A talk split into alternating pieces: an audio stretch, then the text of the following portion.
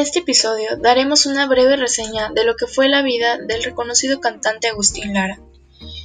Su verdadero nombre era Ángel Agustín María Carlos Fausto Mariano Alfonso del Sagrado Corazón de Jesús Lara y Aguirre del Pino. Fue uno de los músicos y compositores más destacados de México. Aportó a la cultura una gran cantidad de canciones que permanecen en la memoria y el gusto colectivo. El cantautor fue conocido como el Flaco de Oro o el músico poeta.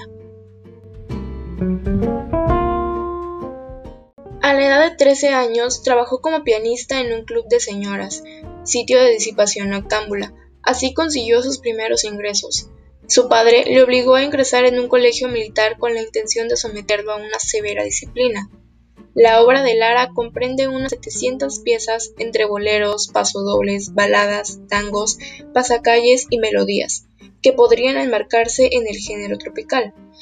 Entre sus temas más conocidos sobresalen junto a los ya citados Lamento Jarocho, Mujer, Veracruz, Azul, Rival y Arráncame la vida. Títulos todos ellos entrañables que han resistido el paso del tiempo hasta convertirse en canciones de siempre.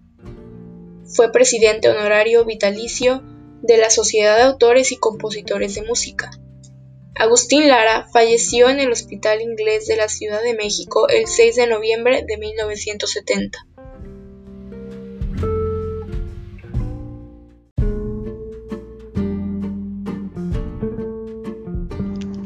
En este episodio hablaremos de por qué es importante para México Agustín Lara. Él fue uno de los referentes más importantes de la música mexicana, quien tiene a su nombre más de 400 composiciones.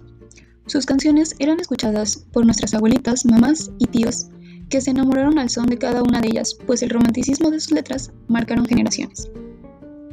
Lara fue el personaje central del bolero mexicano. Cantantes de la actualidad hacen covers de sus canciones. Por ejemplo, Marco Antonio Muñiz, Vicente Fernández, Natalia Lafourcade, entre otros.